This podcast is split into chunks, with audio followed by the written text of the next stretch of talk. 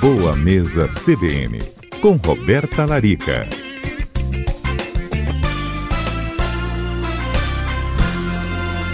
Bem, em janeiro a gente está aqui né, já com a sua participação. E entre alguns temas que você nos explicava na última conversa, queria abordar conosco, estava a carne, carne vermelha em especial.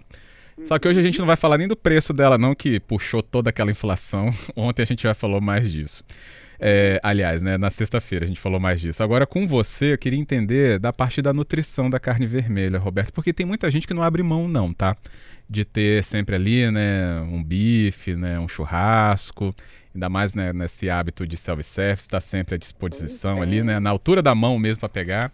Roberta, qual a atenção que a gente tem que ter com a carne vermelha na nutrição? Pois é, Fábio, assim, tem surgindo, tem surgido vários estudos, né, e até artigos falando, né, sobre por que, que nós deveríamos reduzir o consumo de carne, carne vermelha. Porque além da questão de todo um impacto ambiental, né, que existe toda uma discussão em torno das pessoas, né, que defendem o vegetarianismo, o veganismo, a gente sabe que a Organização Mundial de Saúde prega que a gente deveria consumir 300 gramas de carne por semana.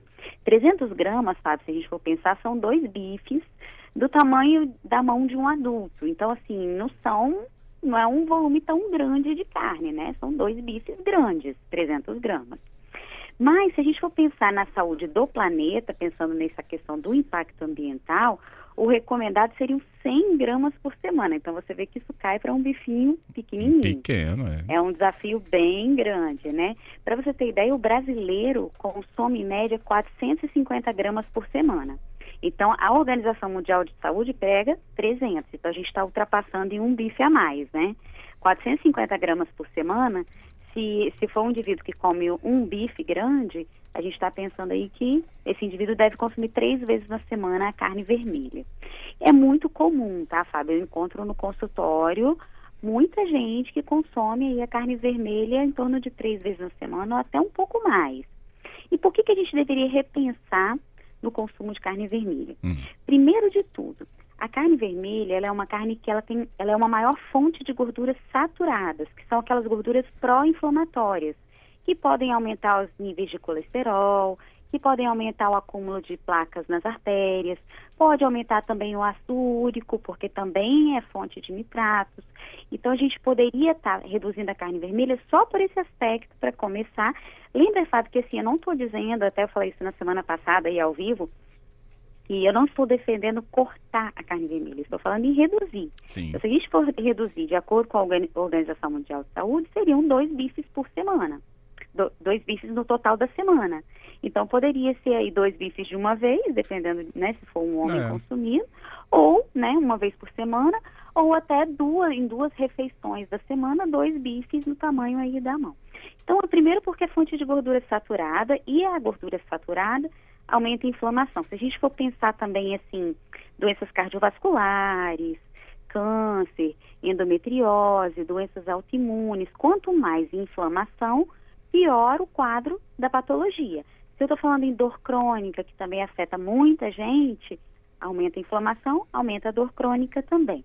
Uma outra questão é que tem estudos que associam o consumo excessivo da carne vermelha com câncer de cólon. Então, também é válido reduzir para prevenir câncer de intestino. E um terceiro ponto, Fábio, é que a carne vermelha, ao ser digerida, a gente vê que assim, a digestão é muito mais lenta, né, do que o frango, do que o peixe, a carne vermelha ela fica mais tempo parada, tanto no estômago quanto no intestino, o que serve como alimento para bactérias que não são tão saudáveis ah. para a nossa microbiota intestinal.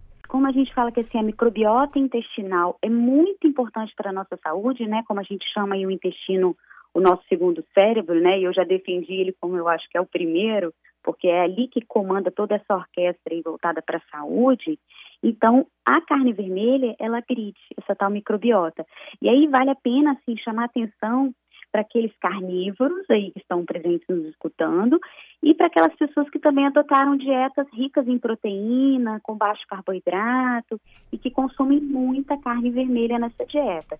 Então, assim, tem vários estudos mostrando esses efeitos negativos, né, na saúde intestinal. Uhum. Então, assim, eu acho que se a gente buscar adotar uma dieta Com uma redução no consumo de carnes, sem dúvidas a gente pode melhorar todos esses índices relacionados à saúde. E aí vem aquela história, Fábio, da, do incentivo de um dia sem carne, né? Vale a pena também, assim, quem não consegue ficar um dia sem proteína animal, que talvez seja um desafio para algumas pessoas, pelo menos tentar fazer um dia sem a carne vermelha, optando pelo ovo ou pelo peixe. Se conseguir ficar zero proteína animal e utilizar um cogumelo, uma quinoa, seria maravilhoso. Mas se não der, pelo menos optar por um outro tipo de carne. É. é tem até o próprio Tiago aqui falou justamente do porco. E o porco? Dá para fazer então, a opção por ele? Pode, pode fazer a opção pelo porco. Eu defendi o porco na semana passada também, né? Falando da procedência, só saber realmente a procedência da carne e pedir um lombo, pedir um, sempre um, um, pedaço de uma carne com menos gordura, assim como a carne vermelha também, optar aí por um contrafilé, um filé mignon, um patinho, um lagarto, sempre tentar fazer a, a limpeza, né, da carne, retirando aquela gordura aparente. Uhum. Se for uhum. comer um churrasco, como você citou no início da entrevista, tentar retirar aquela gordurinha da picanha e comer só a carninha, né, ou da carne do churrasco. Também tentar tirar, até pensando aí no churrasco, a, aquela parte de fora que é mais crocantezinha da carne. Ali forma uma série de substâncias que não são saudáveis para o nosso organismo. Então, assim, tentar sempre retirar aquela parte mais tostadinha uhum. e comer a carninha bem passada de dentro também. Ótimo. Malaquias Ferreira também está nos ouvindo, com uma participação muito espirituosa. Ele falando a parte é, que ele come mais da carne vermelha é a que ele pega do amigo vegetariano. Ai, tá vendo? É, o amigo vegetariano não vai comer, ele vai lá e bota para ele, pronto. Né? Aí ele vai lá e pega o bifinho para ele, é. né? Então ele acaba atingindo aí as 300 gramas por semana, hein? Ou quase isso. Muito bom. Agora, Roberta, é, na mastigação da carne vermelha, a gente tem que ter atenção também, porque foi até um questionamento que me fizeram desde a semana passada. É, encontrei um ouvinte na rua, ele falou, mas carne vermelha a gente também, né? Se não mastigar, ela fica no estômago, né? Você até chegou a citar um pouquinho sobre isso, da digestão um pouco mais difícil dela. Qual a atenção isso. com isso? Então, a digestão da carne vermelha já é mais lenta, né? Então, assim, algumas pessoas que a, que tenham refluxo, que tenham gastrite, que tenham é, deficiência na produção de enzimas digestivas, vão sentir um pouco mais de peso no estômago. Então, sem dúvidas, assim, aumentar a mastigação, na verdade, a gente deveria sempre, sabe, Fábio? É. Para tudo que a gente come, a gente tentar né, colocar uma quantidade de comida na boca que não seja excessivo, mastigar em torno de 12 vezes por garfada, tentar comer devagar, comer em torno de pelo menos 15 minutos a refeição, para que a gente tenha todo aquele processo de saciedade que aconteça ali naturalmente, né, que é o, a, a, a comunicação entre o nosso cérebro e o nosso estômago, né, para que o estômago avise, estou recebendo alimento, estou satisfeito, né, libere todas as substâncias que têm que ser liberadas. Então, sem dúvidas, mastigar mais vai ajudar. Uhum. Mas é um alimento de difícil digestão mesmo, pensando em quebra dessas partículas aí de proteínas também no intestino e no estômago, no estômago e no intestino. A questão da gordura animal no preparo de outros alimentos. É, a Flávia perguntando, Roberto, que ela está vendo que isso está aumentando demais de novo. Uhum. É, é sem dúvidas, né? A, a gordura banha, do. A banha, isso. Isso, a banha, a manteiga, são, são gorduras, né, que vêm de animal, né? São gorduras de fonte animal. Então, assim, a gente cozinhar com azeite de oliva, que não é aquele extra virgem, cozinhar com óleo de coco, são fontes aí de óleos vegetais, né, mais saudáveis. Então, assim, eu acho que é válido sim a gente ter esse controle. Isso é algo que, assim, eu sempre friso também, Fábio, com meus pacientes, porque, querendo ou não, a banha de porco e a manteiga são gorduras saturadas também, né? São, são gorduras animais, então elas também são pró-inflamatórias, apesar de não ser a carne em si, mas tem a gordura saturada presente ali.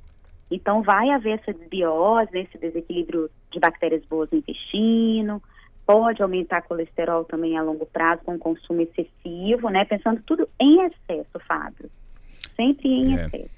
Porque o equilíbrio, né, sempre seria o ideal mesmo ser perseguido. Sempre seria o né? ideal. Então, é, você pode, por exemplo, utilizar uma manteiga, se você uma farofa, uma receita que fica gostoso com manteiga. Ah, vou fazer uma massa de uma quiche, uma massa de um empadão. Eu não vou fazer com azeite, eu vou dar um pouquinho de manteiga na massa. Mas usar como óleo do dia a dia o azeite de oliva, aquele azeite vermelhinho que a gente encontra no supermercado. Uhum, justamente. Outra questão aqui, chega pelo nosso número 992994297. Dá para trocar a banha de porco pelo óleo de soja? É isso? A pergunta do Marcelo aqui. Pois é. Eu não gosto desses óleos, é óleo de soja, canola, milho, porque são óleos muito transgênicos, né? E no caso da canola criada em laboratório, então assim, são óleos que a gente sabe já que não são tão saudáveis, aumentam a inflamação também. Então não acho interessante não, não usaria. Uhum. Nem, mas o contrário pode até acontecer mais com frequência, trocar o óleo pela banha. Sim. E usar o azeite, pode o azeite, alternar o tá. azeite com a banha, com óleo de porco, com a manteiga, uhum. melhor. Entendido. Roberta, muito obrigado pela orientação. Com certeza observaremos mais essa média de consumo da carne, da carne vermelha na, na nossa rotina. Eu que agradeço, Fábio. Até a semana que vem. Combinadíssimo. Até semana que vem, então.